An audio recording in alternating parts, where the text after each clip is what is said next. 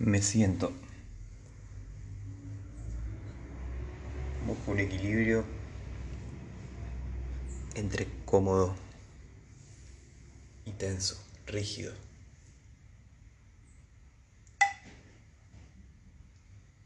Le permito al cuerpo encontrar su ritmo, pero lo vigilo. Juego. Hay una danza entre la exigencia y el goce. En ese tironeo se produce algo más. Lo peor que hay es el remordimiento de conciencia. Lo mejor que hay es la realización del ser. En el medio de esos dos hay un juego, un acting, un personaje a interpretar que es el buscador, aquel que realiza el viaje entre el remordimiento y la realización. Pero ese viaje no es lineal, como todo lo demás, sigue un ritmo. Pero nos podemos establecer en el personaje a medida que vamos recorriendo el camino. Cuanto más grande es el personaje, menor las oscilaciones, menos nos caemos y más nos establecemos en el estado que mejor funciona, que mejor equilibra las necesidades y los deseos, lo necesario y lo ideal.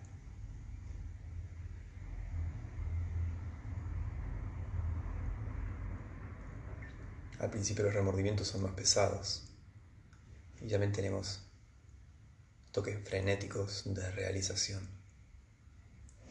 Y de a poco vamos aprendiendo a no dejarnos enroscar por el laberinto del remordimiento, ni perdernos en el embelezamiento de la realización y aprovechar cada uno para el otro. Usar entonces la realización para prepararse para el remordimiento y el remordimiento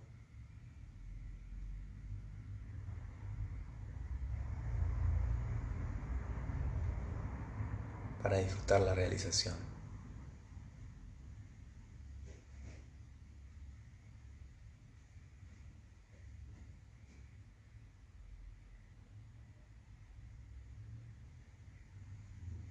Entonces este papel, este juego que hago, este personaje del buscador, es un acto de creatividad, es un, es un nene, pero es un nene perfectamente adulto. Es un nene que entiende todas las cosas que como adulto tiene que entender. Los riesgos, los sacrificios, el trabajar cuando te gustaría estar descansando, el descansar cuando te gustaría estar trabajando, pero que comprende lo que el adulto no comprende, que es que equilibrar todas estas cosas es imposible de hacer desde la mente que trabaja, necesita la mente superior, la mente que crea,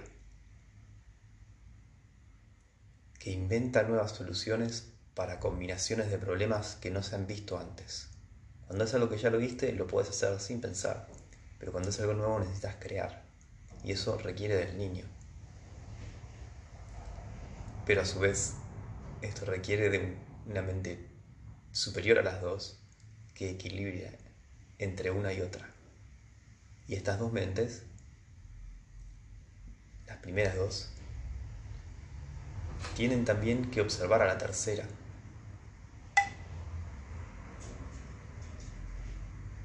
Solo este juego entre las tres mentes puede producir algo que se sostenga en el tiempo.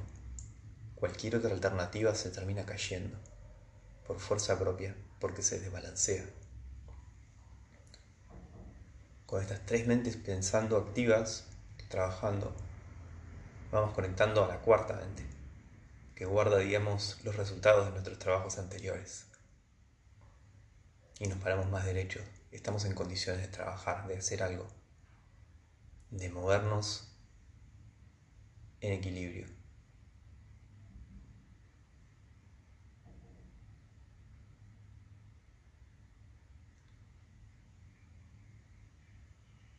Con estas cuatro mentes funcionando, aparece una quinta,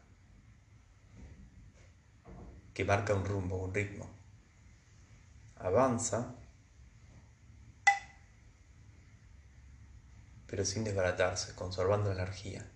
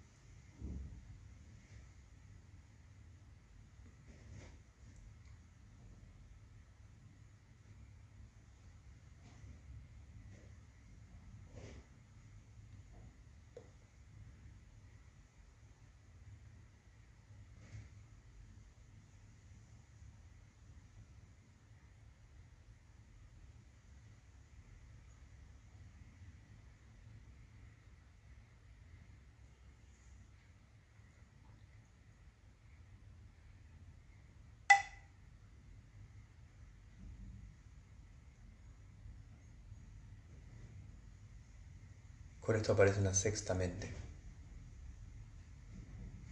Que va agarrando esas realizaciones, esos aprendizajes, para después redistribuirlos y actualizar el funcionamiento de las cinco mentes anteriores. Con estas seis mentes trabajando, aparece una séptima.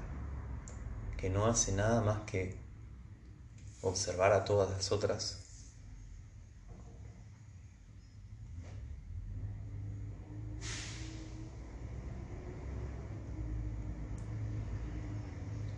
y ocasionalmente darle indicaciones a la sexta mente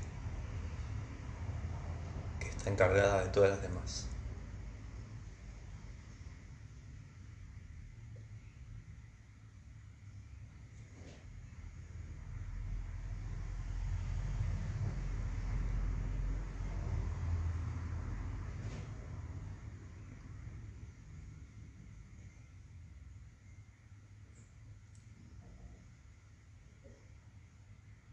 Y existo en mi propio universo.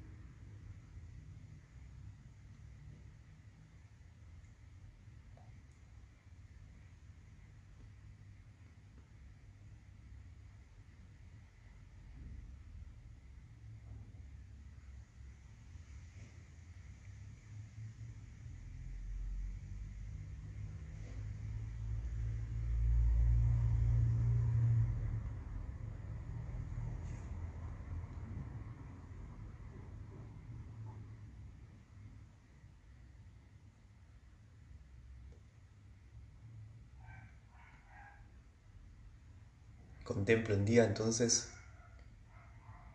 que viviría hoy, que he estado viviendo, que normalmente vivo, tal como sé que lo voy a vivir si dejo y actúo de la misma manera que he actuado hasta ahora. Contemplo entonces el día que me gustaría vivir, el día que sé que puedo vivir, que está dentro de mis posibilidades, si tan solo. Y entonces la realización, cómo me sentiría si viviera ese día.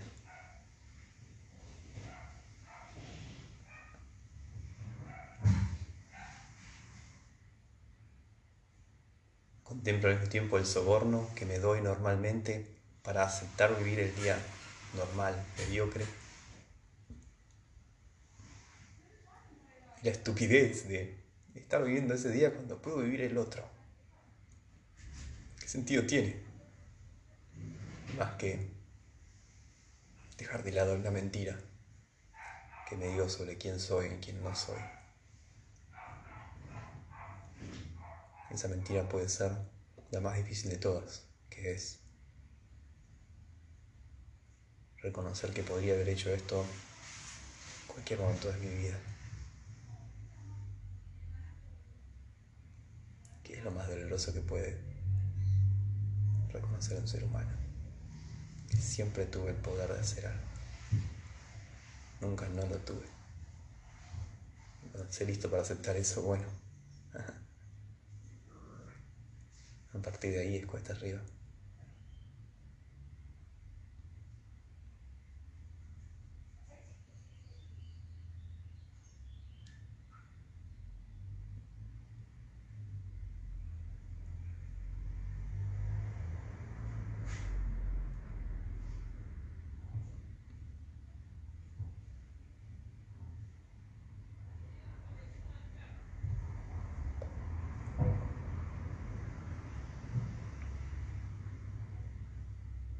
Cuando actúe voy a obtener uno de tres resultados.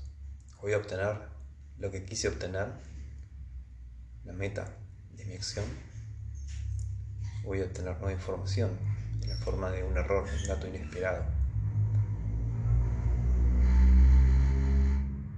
Una manifestación que no se ajusta a mi entendimiento de cómo son las cosas. O un fortalecimiento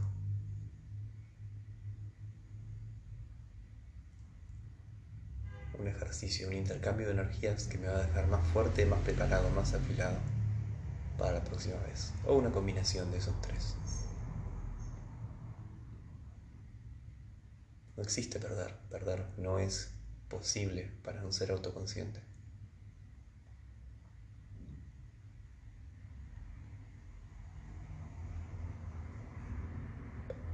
Algo gana siempre. Y muchas veces cuando crees ganar, en realidad estás perdiendo. Y cuando crees perder, estás ganando algo de muchísimo más valor. Un aprendizaje que te va a ahorrar muchísimo más dolor que el placer que te daría haber vencido.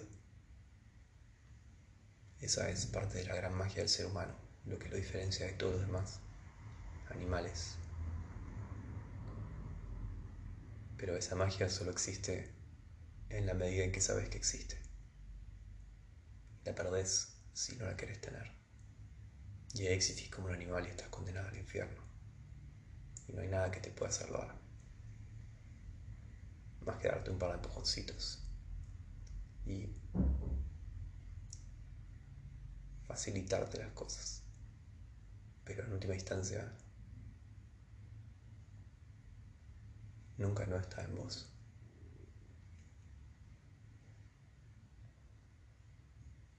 Ese es el gran secreto. Y de eso corremos toda la vida.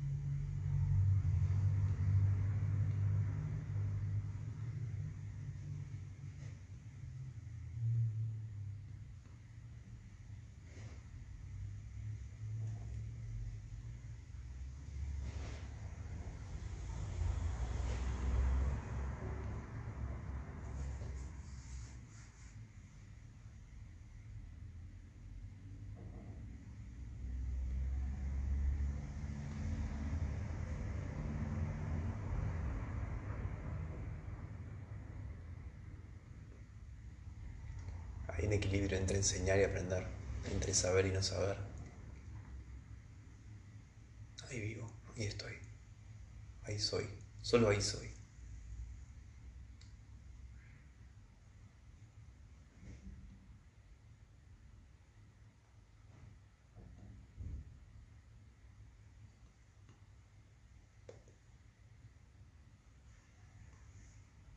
Hay un equilibrio entre pegarla entre la virtud y el pecado, entre acertar y errar.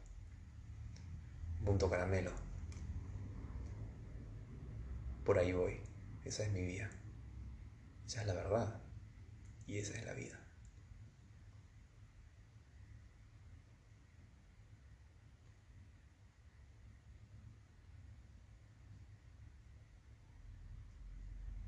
Y si la pierdo y caigo en la repulsión, bueno, ahí lo tengo.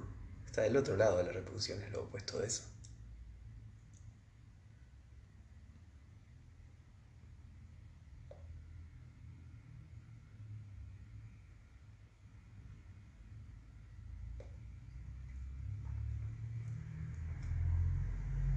En todas las cosas agradables hay algo apestoso, siempre, necesariamente su corazón.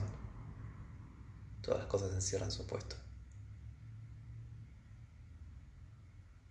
Y en lo, en lo más desagradable ahí lo voy a encontrar.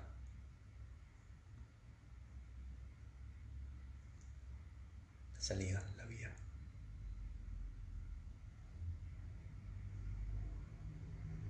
Que es siempre en la dirección de la destrucción de ilusiones. En especial las ilusiones respecto de quién soy, qué es el mundo y cuál es la relación de poder entre el mundo y yo.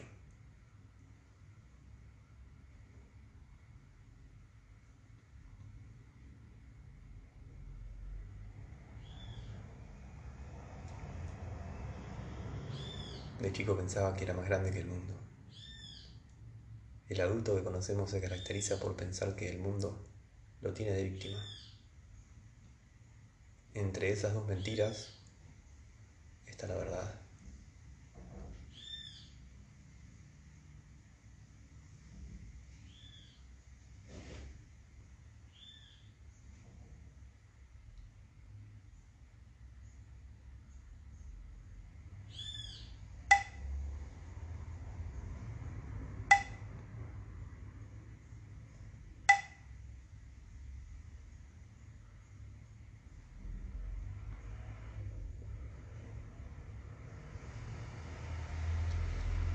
Todas las cosas destructivas de descartar la, la idea de Dios, la peor de todas es que no nos permitimos sentirnos observados.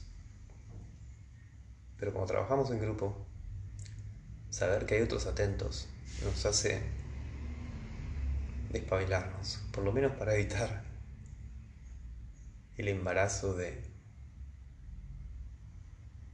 no estar a la altura de vos mismo. Y esa es también la lección, o otra parte de la lección más difícil.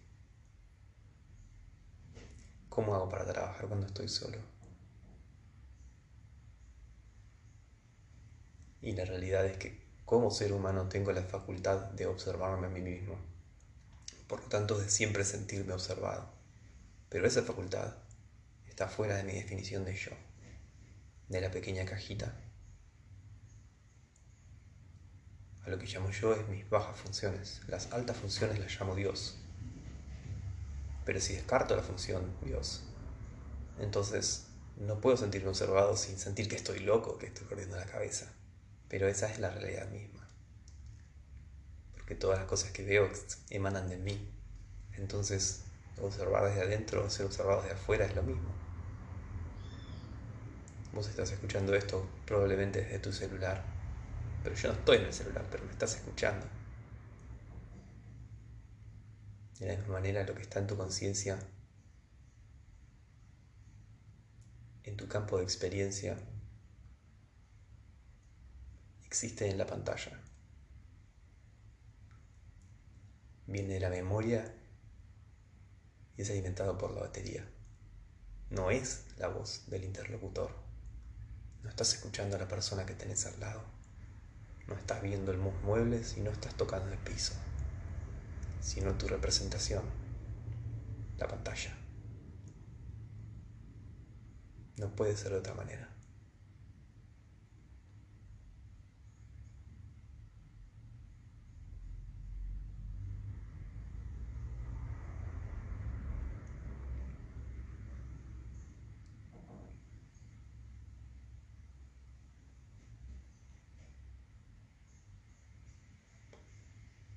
Y observándome de afuera, sintiéndome observado, puedo encontrar la imparcialidad que viene de la perspectiva. Verme como soy. Ni peor de lo que soy, ni mejor de lo que soy. Y verme en detalle, tal cual soy. Y encuentro que eso es un mayor alivio. Ya no tengo que preocuparme por problemas que en realidad están dentro de mis posibilidades, ni por los problemas que vienen encerrados por las cosas que me gustaría recibir. Ok, digamos que soy famoso millonario. ¿Cómo voy a manejar todo eso? No sé qué hacer. Nunca estuve ahí. Son demasiadas incertidumbres, demasiados riesgos. En entorno de mayor energía, más dinero, fama, tiene entonces riesgos de mayor explosión, más peligro. No viene con el otro, no se pueden separar. Tengo plata, más motivada está la gente a hacerme daño para quitármela. Si soy pobre, ¿quién me va a robar? sí, siempre alguien más pobre.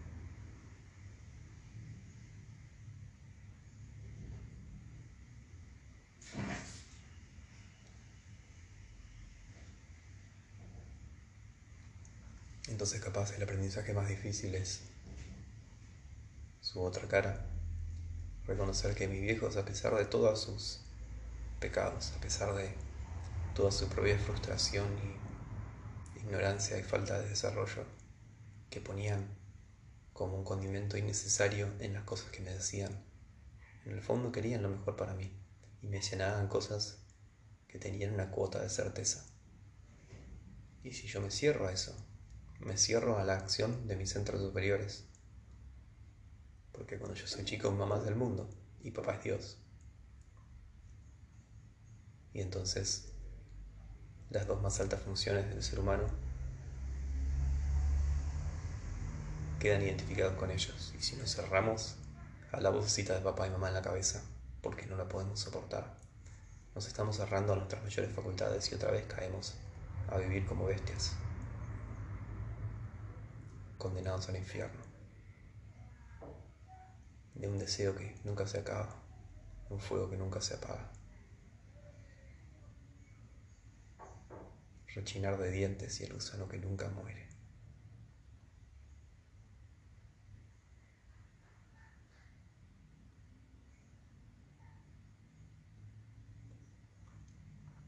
Puedo entonces usar mi imaginación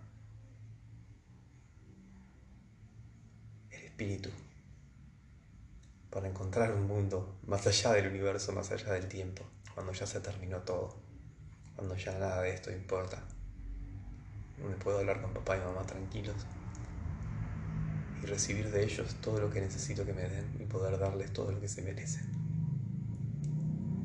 sin nada de lo que es innecesario, contraproducente, que se derrota a sí mismo.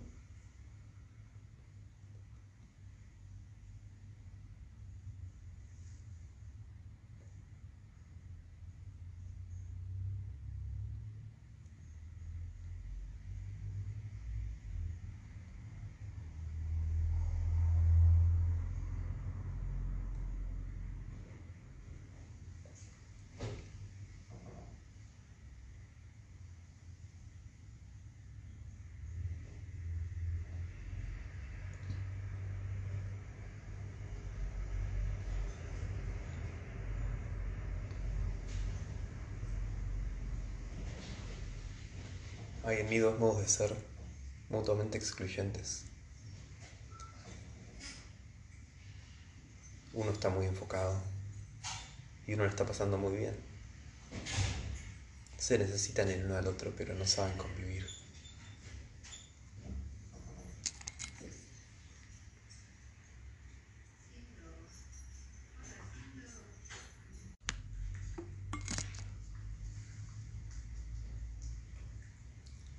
Necesitan el uno al otro, se nutren el uno al otro, pero se odian. Uno trae el futuro a costa del presente, el otro disfruta el presente a costa del futuro y del cuerpo. Son dos polos de una misma rueda. En el fondo de uno está el otro. En el fondo de uno está el otro. Y recordando eso los integramos. Ese es el yin y el yang. Y es un toroide.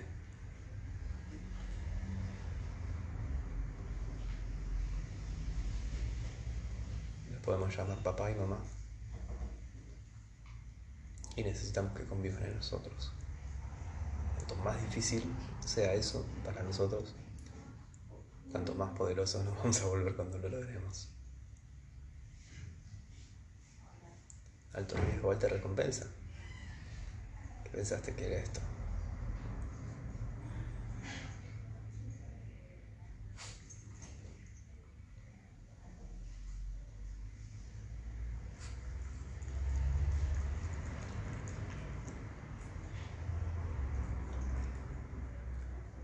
La manera más fácil de lograr esta integración es con la postura. Mamá es el sacro, es la silla en la cabeza de Isis, el símbolo de la femeninidad para los egipcios. Es mi punto de apoyo, mi tierra. Sin ella, no tengo mundo, estoy muerto.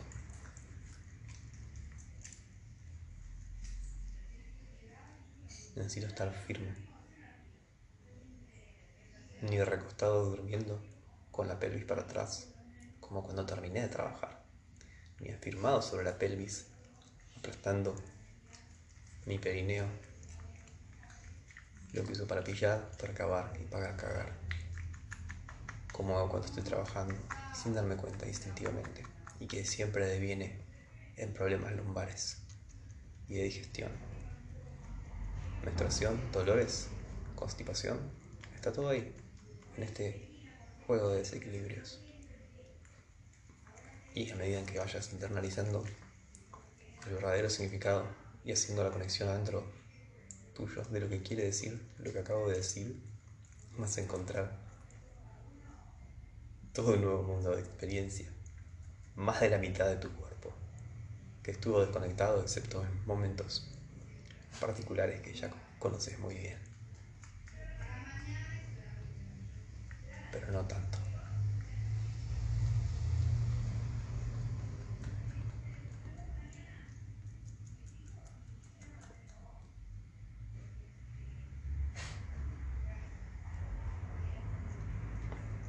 Mi papá es la corona, es el cielo, es Dios.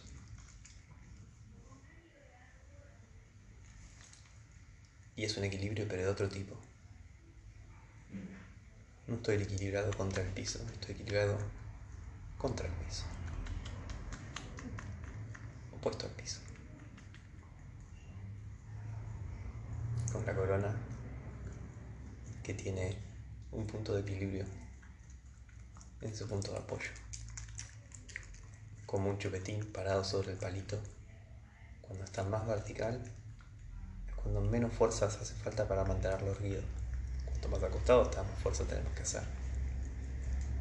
Para sostener eso necesitamos tensión y ahí es donde surge otra vez nuestro, nuestro amigo la tercera fuerza, que equilibra entre esos dos, pero solo puede ser existido, sostenido por ellos dos. Entonces hay seis juegos de fuerzas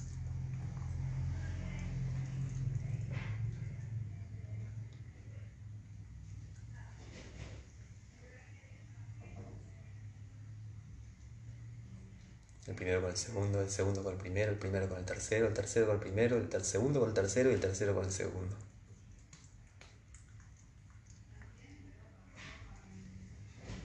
Esos son tus siete chakras.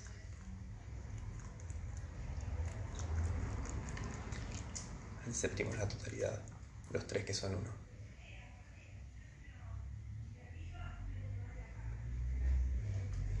Y ahí tenés a tu sabio de los seis caminos.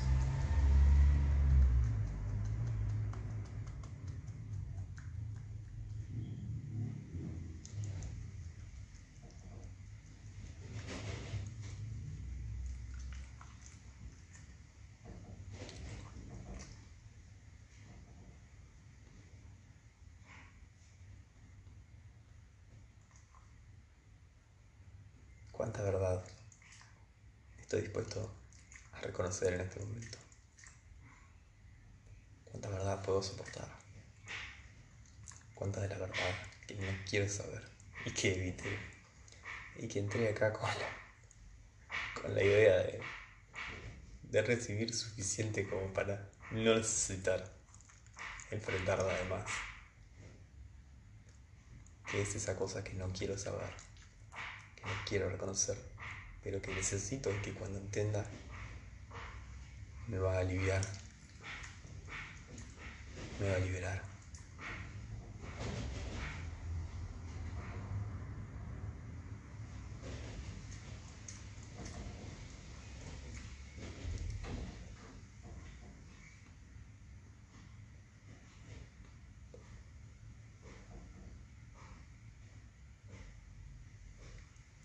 ¿Cuál es la verdad del equilibrio entre este momento y la eternidad?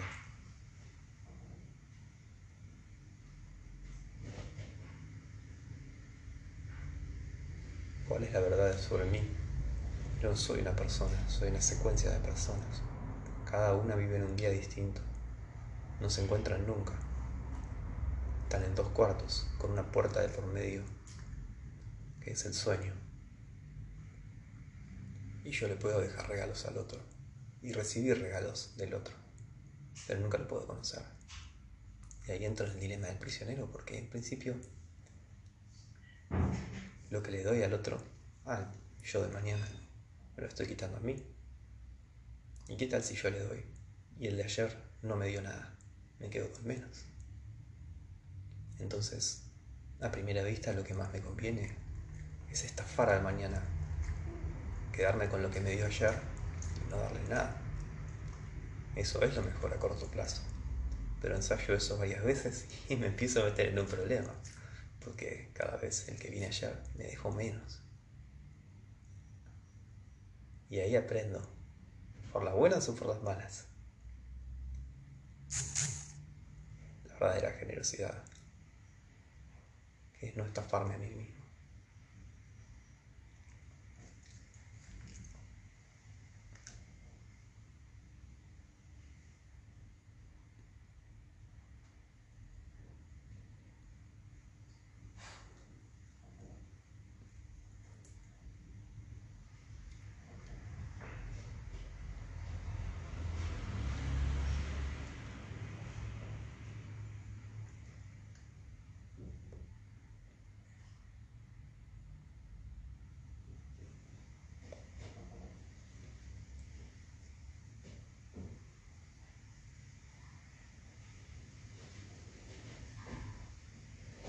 Puedo pensar, preguntar a otros, ¿por qué no acumular un montón de plata? Porque todo tiene un costo. Y toda la plata que pueda acumular, y toda la seguridad que pueda acumular, cuando me muera, un poquito antes o un poquito después, me voy a dar cuenta de que esa no fue mi mejor decisión. Porque no me puedo llevar eso al cuarto que viene después y ese desperdicio de potencial, ese sufrimiento innecesario a costa de otros, sin ningún beneficio para nadie, es lo peor que hay. Nadie gana, todos pierden. Para proteger algo que no tenía ningún valor. Ese es el diablo. Ese es el único diablo del que tenés que preocuparte. Ese diablo es suficiente. Y derrotar a ese diablo es suficiente.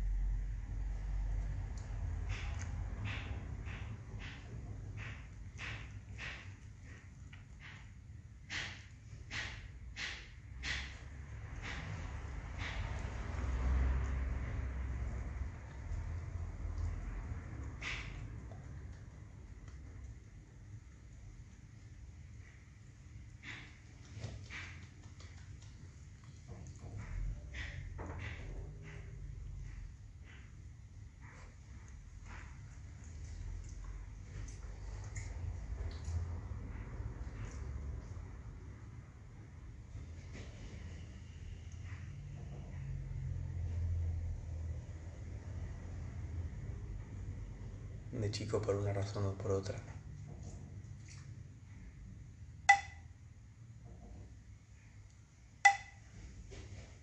Uno desarrolló una serie de conceptualizaciones desacertadas, obligadas por las limitaciones de las circunstancias. No tenías tiempo para pensarlo bien, tuviste que decidir y decidiste bien de acuerdo a lo que podías saber y el tiempo que tenías para pensarlo. Ahora nos identificamos con esos errores para preservar una imagen que también es necesario por las circunstancias de la sociedad en la que vivimos, por las reglas del juego de esta civilización que no permiten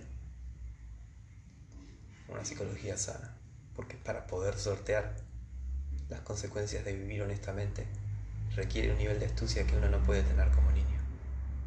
Entonces, para el momento en que aprende por uno mismo las cosas que uno va a aprender acá, ya está facapeado y tiene que volver atrás y de a poco ir reconectando con el niño interior, las funciones más primitivas pero fundamentales de la mente, para poder así disponer de las funciones más altas.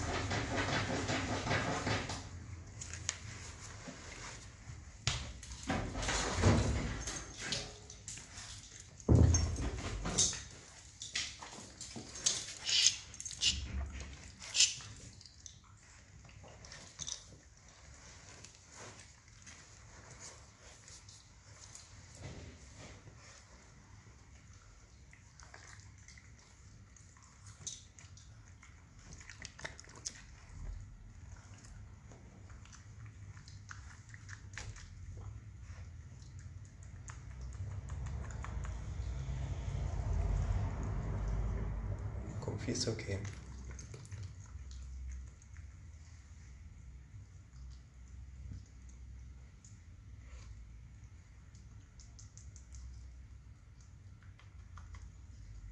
este discurso está incompleto, da una idea falsa de mí.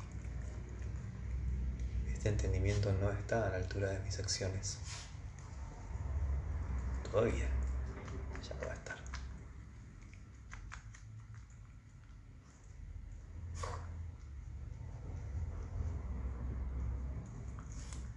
Mi mayor miedo tiene que ser terminar este día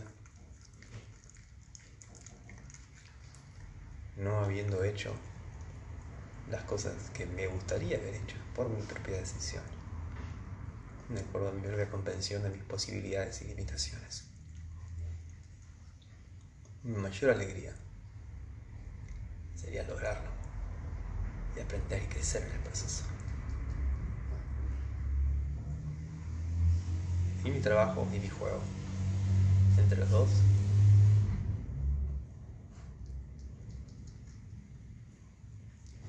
En el espacio indescriptible entre esas dos palabras. Y jugar el papel del campeón, del héroe. Como si en este momento recibiera ayuda divina.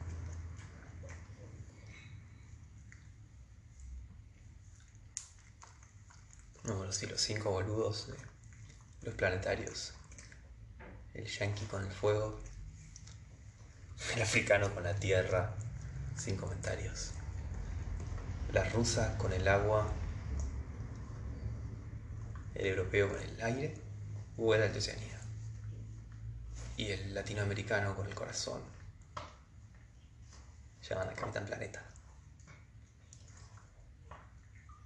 Cuando tengo el cuerpo, la emoción, la mente, la voluntad.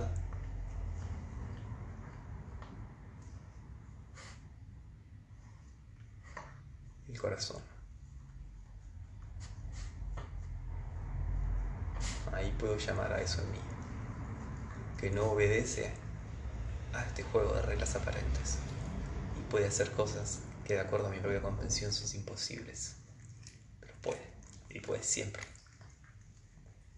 Y por ello lo llamamos supa, porque está más allá de, que en realidad es nuestra propia ignorancia.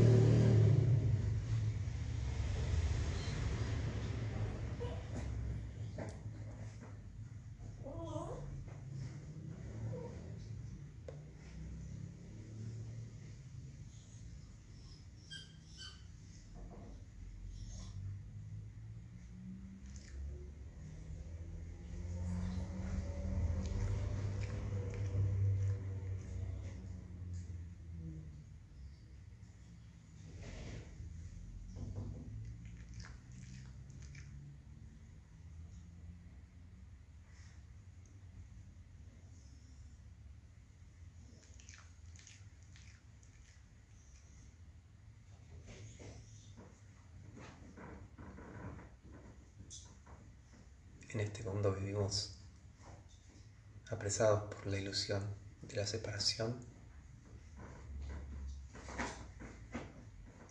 y de la existencia de la separación. Yo, mundo, otros, dolor, placer.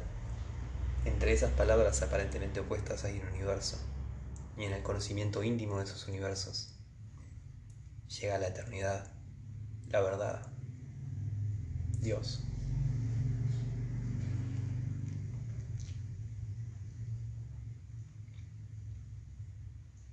En la eternidad no existe el espacio, el tiempo, la separación.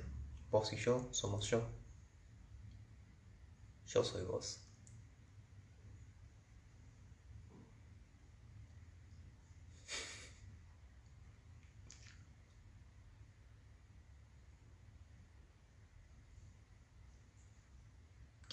¿Quién es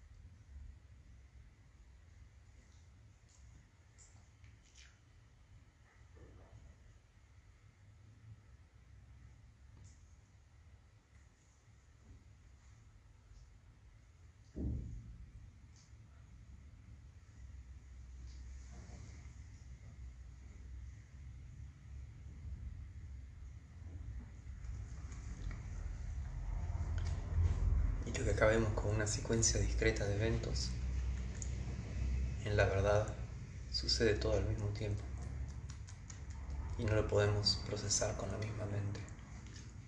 No hay forma. De la manera que no podés narrar un baile o un partido de fútbol sin perderte el partido de fútbol. Eso requiere otra mente. Entonces viajemos.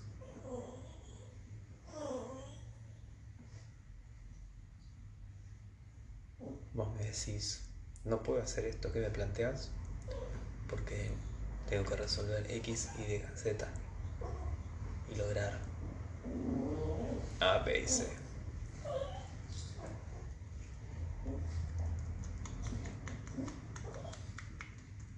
Bueno, suponemos que lo hiciste, lo resolvimos.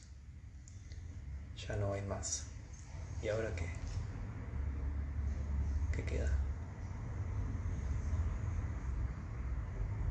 Después. Y después. Y después. Y después.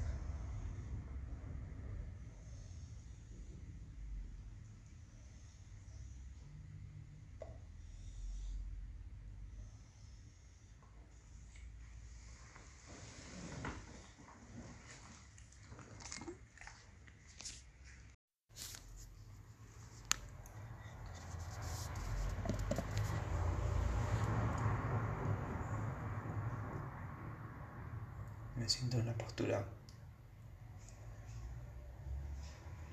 tan cómoda como sea posible en la que no me pueda quedar dormido. Busco el equilibrio entre una tensión excesiva en el sacro, sacando culo, apretando mis nervios instintivos para no sentir el cuerpo, el dolor y sus necesidades. Y una postura demasiado relajada, con la cadera recostada, dormida, sacando panza. Como Homero en la tele después de trabajar. Siento esos dos, esas dos posturas al mismo tiempo y las dejo en mi atención hasta que va apareciendo una postura de equilibrio. Desde esa postura de equilibrio que requiere atención para mantenerse, voy buscando hacia arriba en mi columna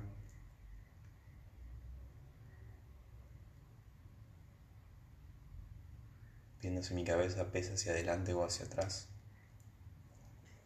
La dejo caer hacia arriba, buscar el punto donde parece estar flotando donde el peso del cráneo se sostiene en las vértebras.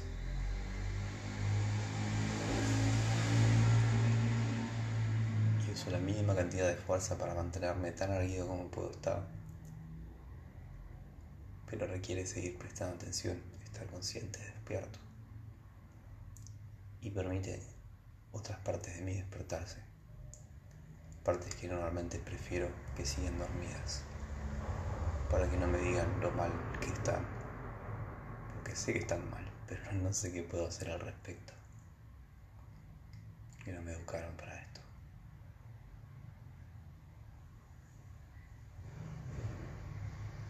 Y como una flecha, pasando por la columna, pasando por el cuello y la cabeza.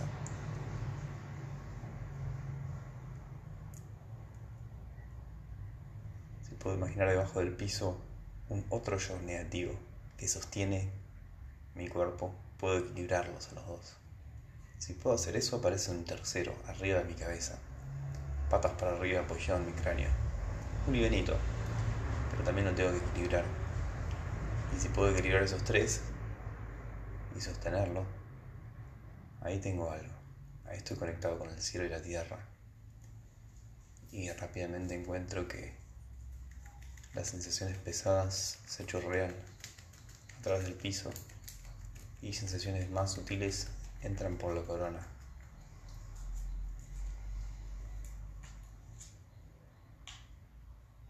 Y de repente se hace fácil seguir la respiración casi que se hace solo.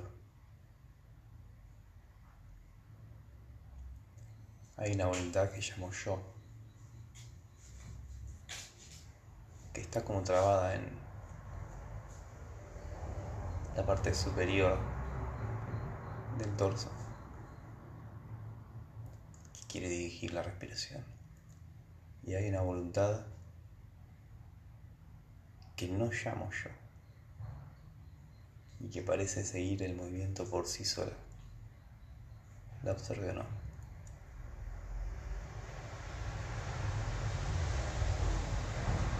Hay una historia muy vieja de los hindúes. Se llama Churning the Waters en inglés. No sé por qué, porque es una historia hindú.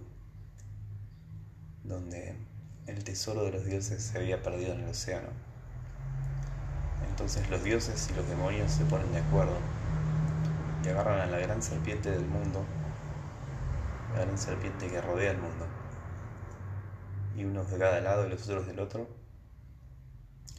la revuelven a través del océano, sacudiendo las aguas, batiéndolas como para hacer manteca. Y así terminan obteniendo un montón de tesoros y entre ellos el secreto de la inmortalidad, que supuestamente iba a ser solo para los dioses pero se dan también a los demonios por ser unos copados.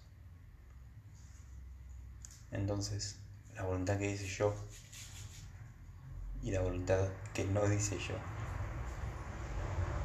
se agarran de la mano hasta llegar al punto en que no sé si estoy respirando o me respira.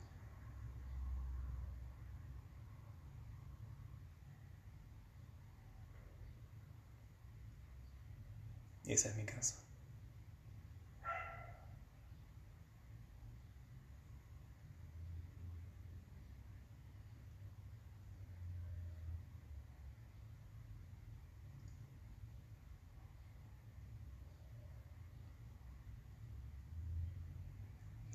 Puede ser que me dé vergüenza expresar emoción.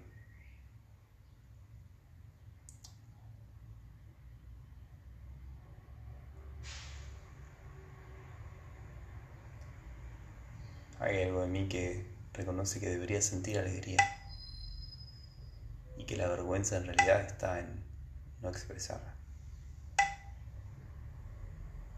Si puedo sentir la alegría chata de no expresar,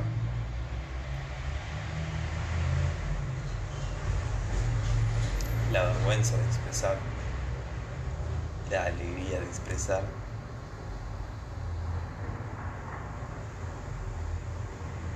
la vergüenza de no expresar, con esos cuatro tengo algo.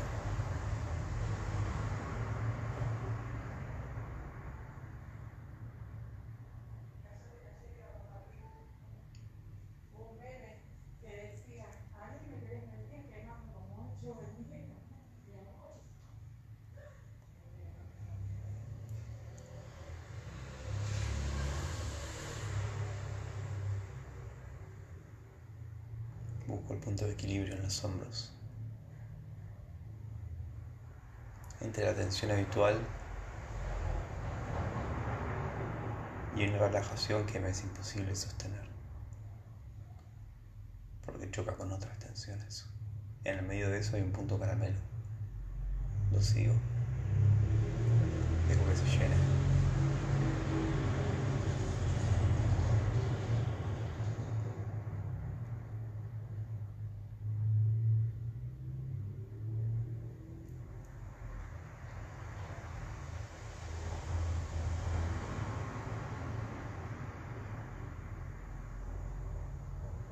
me estoy para el día.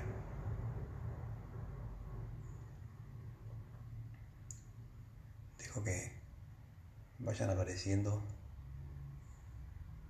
las ideas de las cosas que voy a experimentar durante el día. Permito que se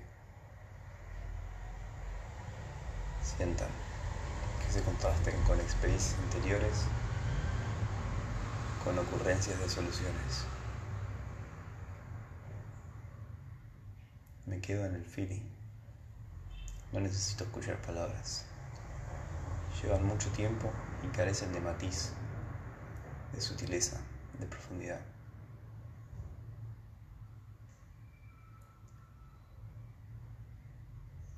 Tengo en una mano la intuición y en otra la certeza.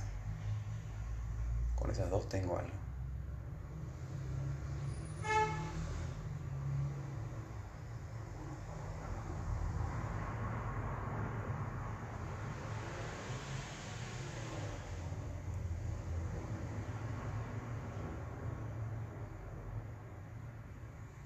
Suceden cosas inesperadas, en contra de mis expectativas, y aparece bronca. Incorrectamente interpreto que esa bronca es por, porque las cosas no salen como yo quiero. Pero ese es el personaje que habla. En realidad la bronca es creer que me tiene que molestar, porque eso implica que yo no soy lo suficiente para manejarlo y eso es falso. La bronca es un, dale, venga, vamos a ver quién es más guapo. Yo estoy hecho de un pedacito del absoluto, papá. No hay nada en este mundo que pueda tocarme, si no se lo permito. El cuerpo me lo puede hacer mío.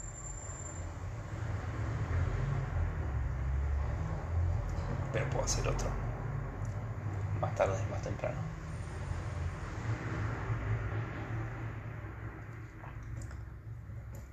Con una gran deuda de la tarjeta. Crédito espiritual. Pero puedo hacer otro.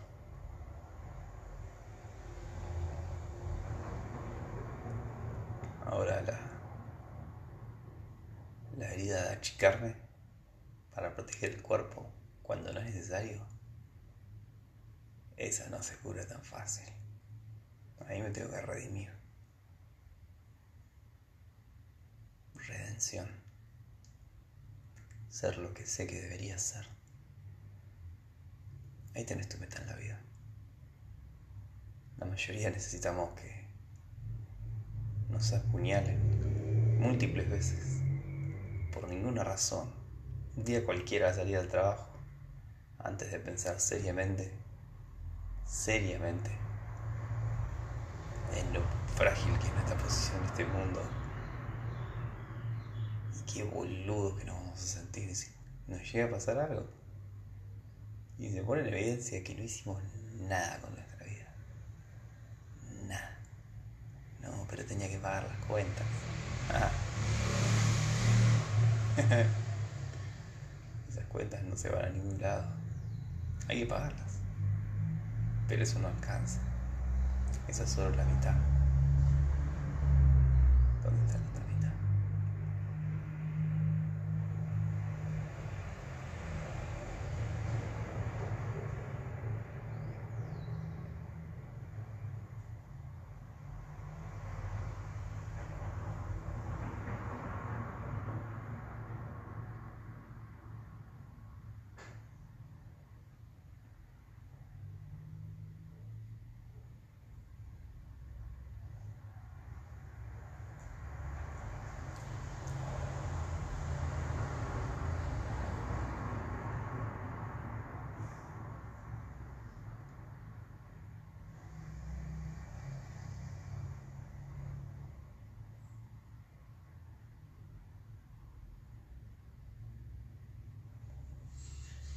Veces me dicen que no soy serio, que no le doy suficiente importancia a la supervivencia.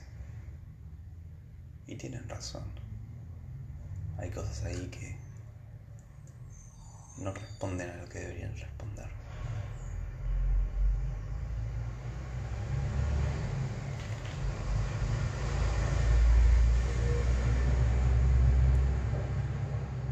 que están contaminadas de resentimiento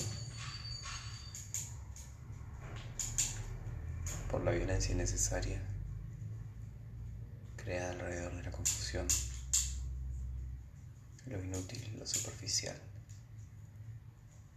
lastimar a otro para proteger un muñeco.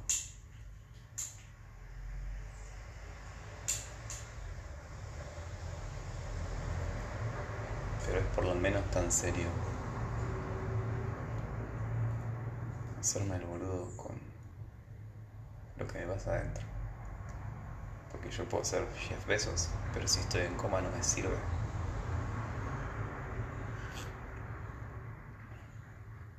Si el celular me anda lento, en todo el día no puedo hacer más que dos o tres cosas.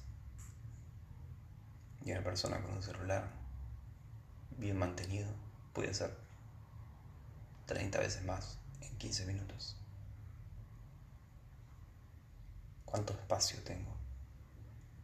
¿Cuán yo soy?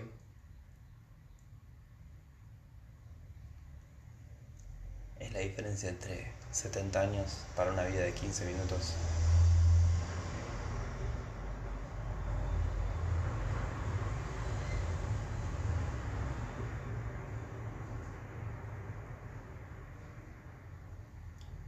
Y 15 años de vida en 70 minutos.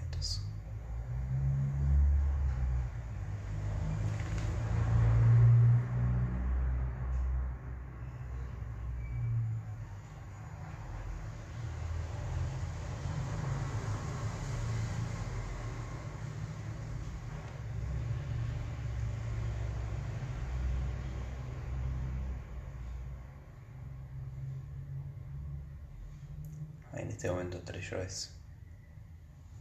Hay una cosa que llamo el mundo, hay una cosa que llamo yo, y hay una cosa que los mira los dos, como diciendo, estos boludos. Mantengo las tres en la atención, tengo un pie en cada mundo, y los huevos colgando en el vacío.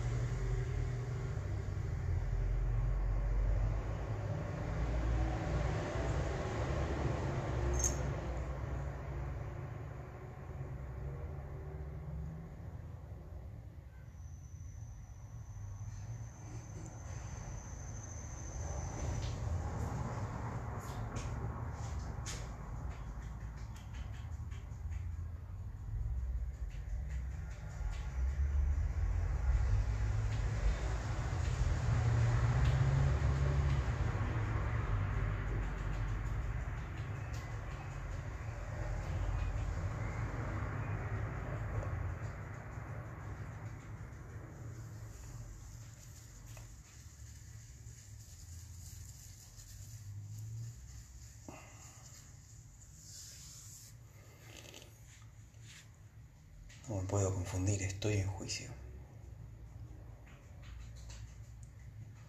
Y el que me juzga soy yo. Algo en mí que es imparcial, que ve todo lo que hago, todo lo que pasa por alto. Y lo peor, lo insoportable, lo que me tortura, lo que me carcome, lo que arruina mi vida y, y la fuente, la gran fuente.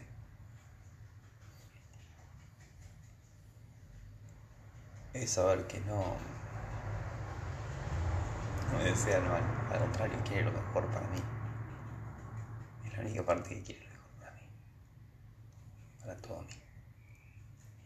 Corro de esa parte y me entrego voluntariamente a la parte que me quiere hacer daño, que me odia.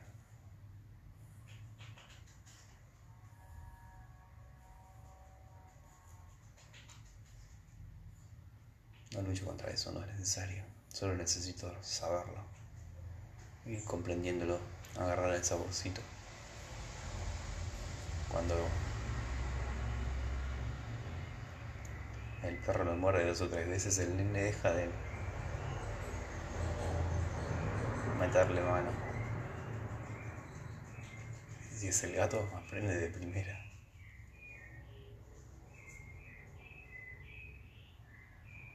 Es negar las consecuencias de nuestros errores que nos aprendemos. Por eso el sufrimiento es mi amigo. Voy saboreando eso y digo, ah, ah, por ese lado no es. Ahí está el sabor de la experiencia, del aprendizaje. Pero soy un drogadicto y mi cocucha es un espejo.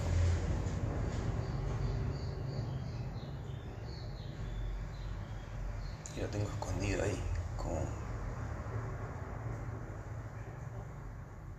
buen dragón, un diegote. Cuando nadie me mira, saco el espejito.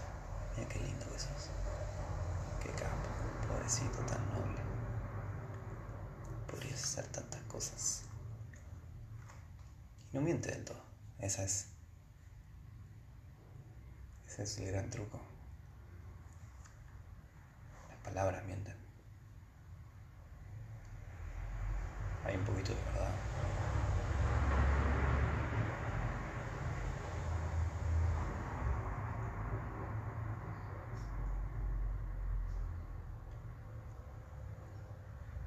un poquito de verdad en todo.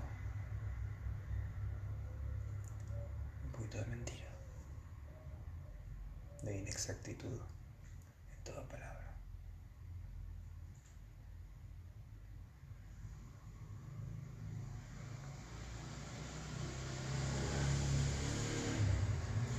Redención.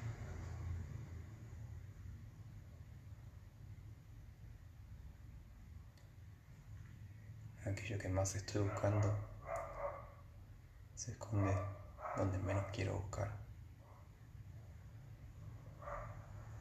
Eso es toda tu meditación.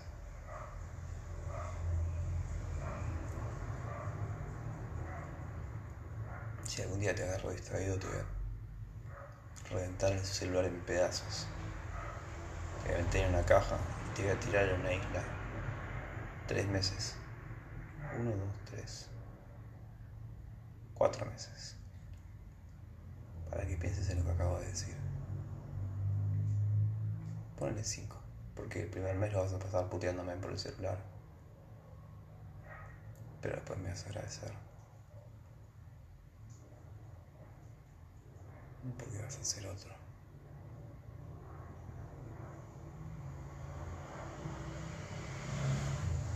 Esa es la clave para dejar de correr para atrás que vimos con los pantalones al revés, con los bolsillos apuntando al culo, lado.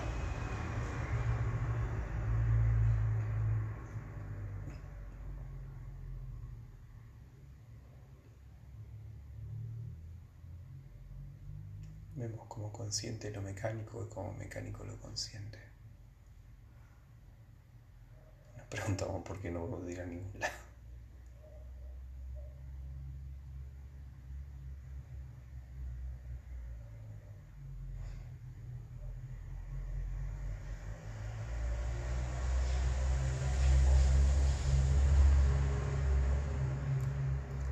Supuesto que vemos solo lo que está mal, porque la mente ve las diferencias del contraste.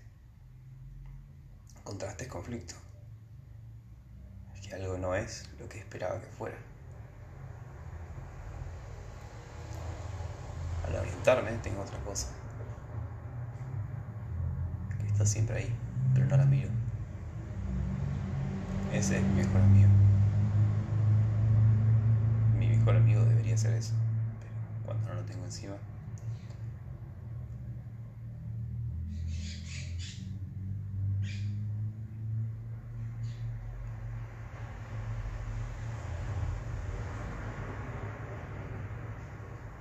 Como una vaca remuerde el pasto que se comió hace un rato Se lo saca del estómago, lo vuelve a la boca, lo mastica un poquito más y lo vuelve a tragar. Los humanos somos todos así, bovinos. Medio bovinas. Y remasticamos lo que pasó, lo que hicimos. Sobre todo lo que no hicimos.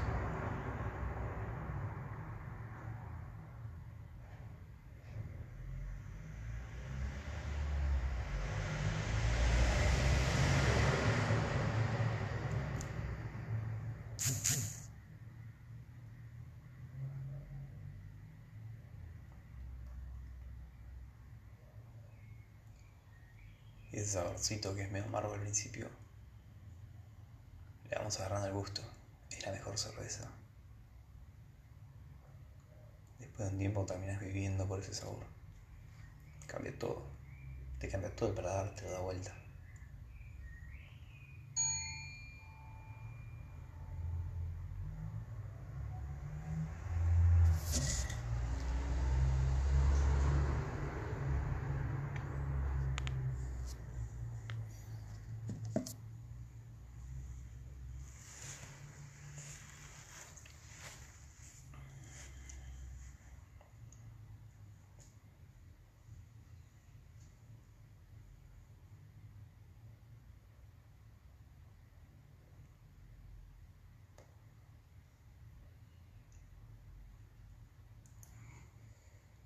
Creo que yo soy uno y el mundo es otra cosa. Esa es la primera mentira y de esa nacen todas las demás. De esa mala concepción nace el mundo. Y nazco yo. Mi separación mi soledad.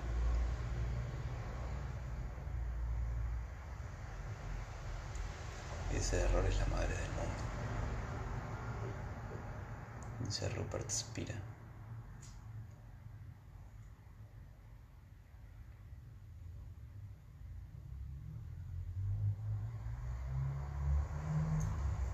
Y entonces busco en el mundo que en realidad soy yo. Todas las emociones, feelings que deseo y que en realidad son propiedades inmanentes de la conciencia. La alegría, el amor, el orgullo sano de saber que comportaste de acuerdo a lo mejor en vos o no.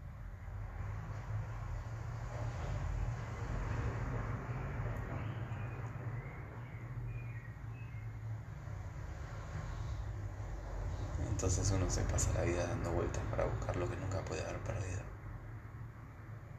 Por el espejo.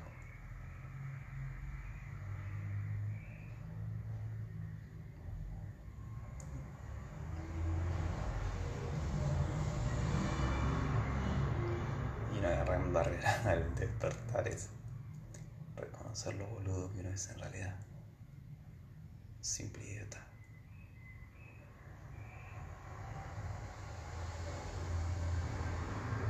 comprender eso sin querer separar un yo que no existe de aquel que lo está separando.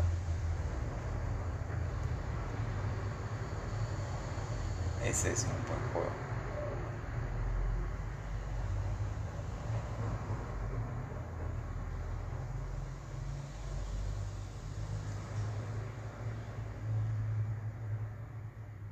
Así como cuando hago ejercicio. Puedo sentir claramente cuando doy todo de mí y me voy medio sucio. Cuando me comporto como un campeón y doy un poquito más. Pago mi lugar en este mundo. De la misma manera cuando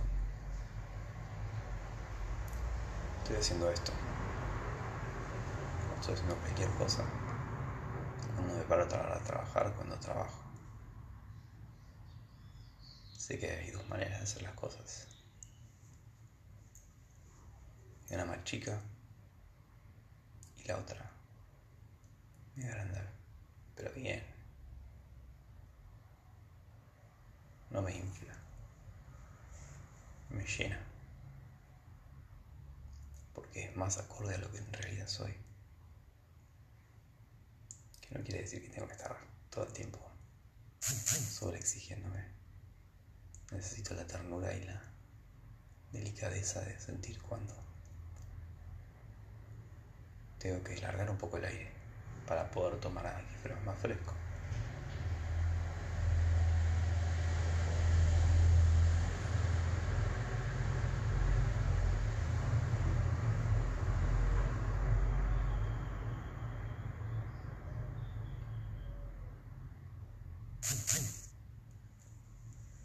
Cuando estoy torturando el cuerpo, que el único que está siempre conmigo y me banca en todas, para satisfacer las expectativas de un viejo muerto.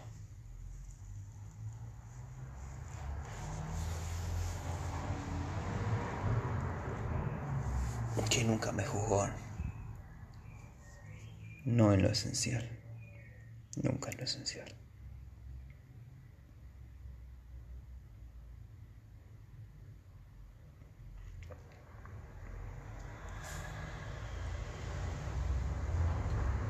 gran juego del mundo es ver la esencia de las cosas, contra su apariencia.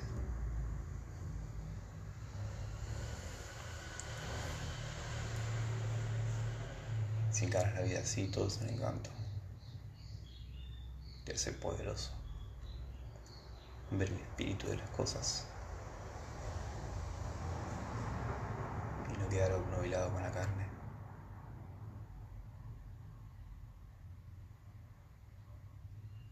Que tiene sus cosas.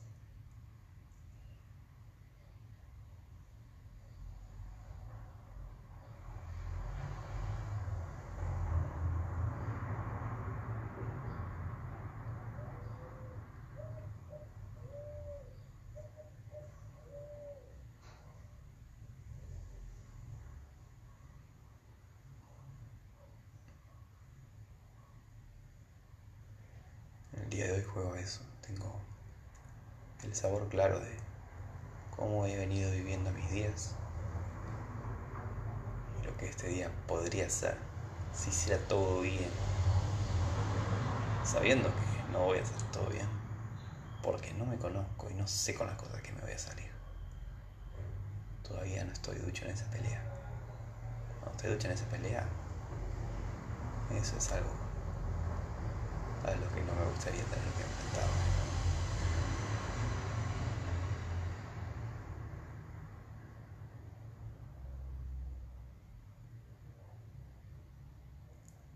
Aquel yo que venció al diablo.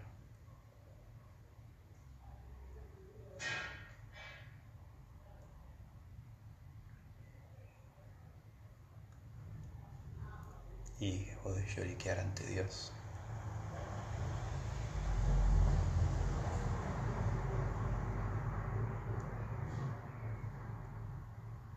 Que como buen papá, si no me ayuda, porque sabe lo que yo no veo, que es que soy más fuerte que lo que creo que soy.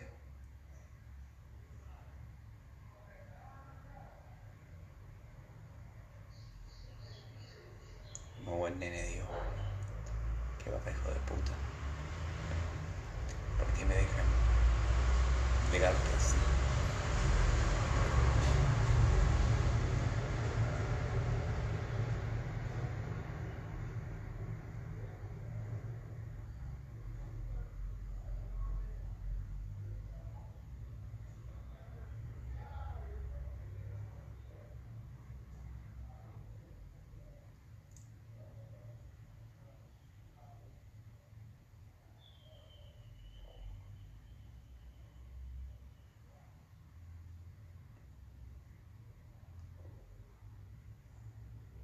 Sea vía. Voy navegando entre estos dos días. El día en el que todo es un poco igual, un poquito peor, porque estoy un poquito más cansado y más viejo. Y ese otro día, en el que rompo las costas, estiro los brazos y abro la espalda un poquito más grande. Pago mi asiento.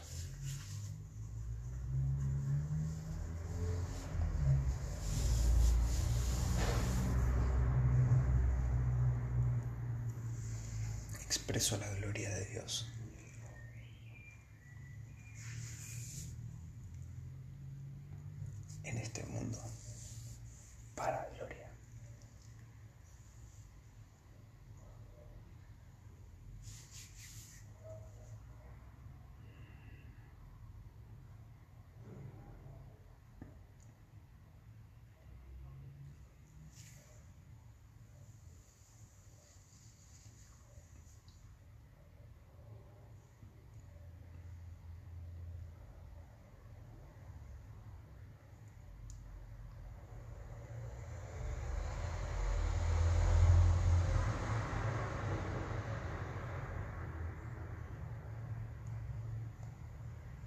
Vim, vim.